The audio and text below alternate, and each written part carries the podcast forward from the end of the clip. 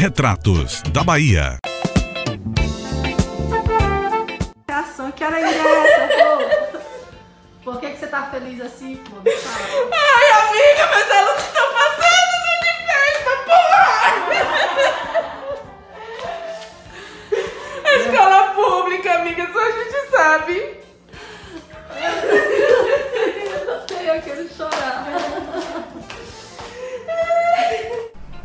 Boa tarde, multicultura. No país de miseráveis antivacinas, no país de gente miserável que atira em preto, no país de gente miserável que espanca preto, que bate em viado, que espanca lésbicas, que mata transgêneros. Nesse país miserável e de miseráveis existem esperanças, forças, forças divinas imantadas em pessoas, desejos e vontades de luz. A aprovação de alunos no vestibular na Universidade Federal fez a professora Flor Pinto, que ministra aulas de língua portuguesa numa escola no interior do estado do Pará, chorar. A professora debulha-se em lágrimas pela alegria de ver os seus alunos aprovados sob circunstâncias tão difíceis para pobres, pretos e desvalidos em geral no nosso país. O nosso país de miseráveis, de elites do atraso e de miméticos que imitam os piores comportamentos dessa elite, esse país de miseráveis ainda tem jeito. No país de miseráveis, em que o vizinho assassina o outro porque, entre aspas, o confunde com um ladrão, certamente pela tez de pele, pelo tamanho do homem de 38 anos, que hoje não existe mais no nosso mundo porque o racismo o matou. Nesse país de miseráveis e de grandes misérias, em qualquer canto, como já entoou Arnaldo Antunes, neste país de misérias, ainda há esperanças. Nesse país de misérias ainda há a arte lutando para não ser derrubada, destituída do seu lugar de importância na sociedade. Ainda temos nós, professores, honrados que levam aqueles com os quais trabalhamos à construção das suas autonomias. Sexta-feira, o professor Antônio Novo, de Portugal, esteve no Instituto Anísio Teixeira agora, no dia 4 de fevereiro, para falar sobre o lançamento do seu mais novo livro e para falar sobre a valorização do professor. Olha que beleza.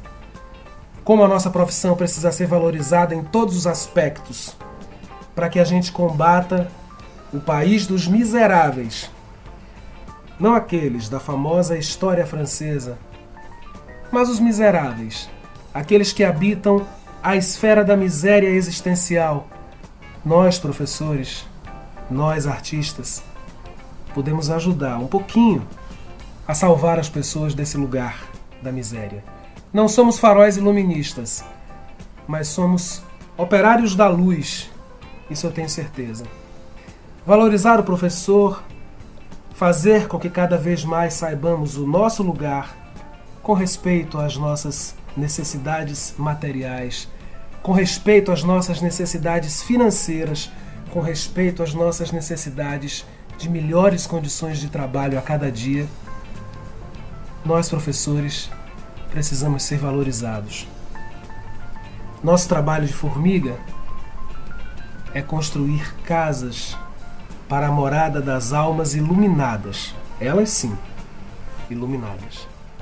As mortes de dois homens pretos recentemente no Brasil, visivelmente motivadas pelo descarte dos corpos negros como válidos para a vida cotidiana, vidas inválidas para aqueles que descartam a existência preta, a existência negra, a existência homossexual, a existência feminina, a existência trans, a existência dos pobres. O Brasil dos miseráveis precisa dos professores, precisa dos artistas, das cantoras, das intérpretes, dos artesãos, dos atores, dos palhaços malabaristas, das bailarinas de circo, dos bailarinos de rua. O Brasil dos miseráveis tem luz. Lá no fundo, a lamparina que a gente precisa soprar a todo momento para que acenda, viva e supere as agruras.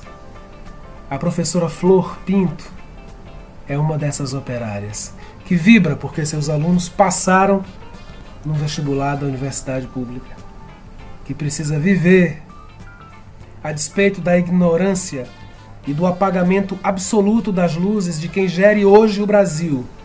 O Brasil hoje é comandado pela obscuridade, mas nós somos luz. E como diz a canção de Chico Buarque, vida, a minha vida, olha o que é que eu fiz. Olhe o que vamos fazer. Boa tarde, minha gente. Sigamos na luz. Salve os professores, salve os artistas, salve os operários da luz no Brasil. Axé!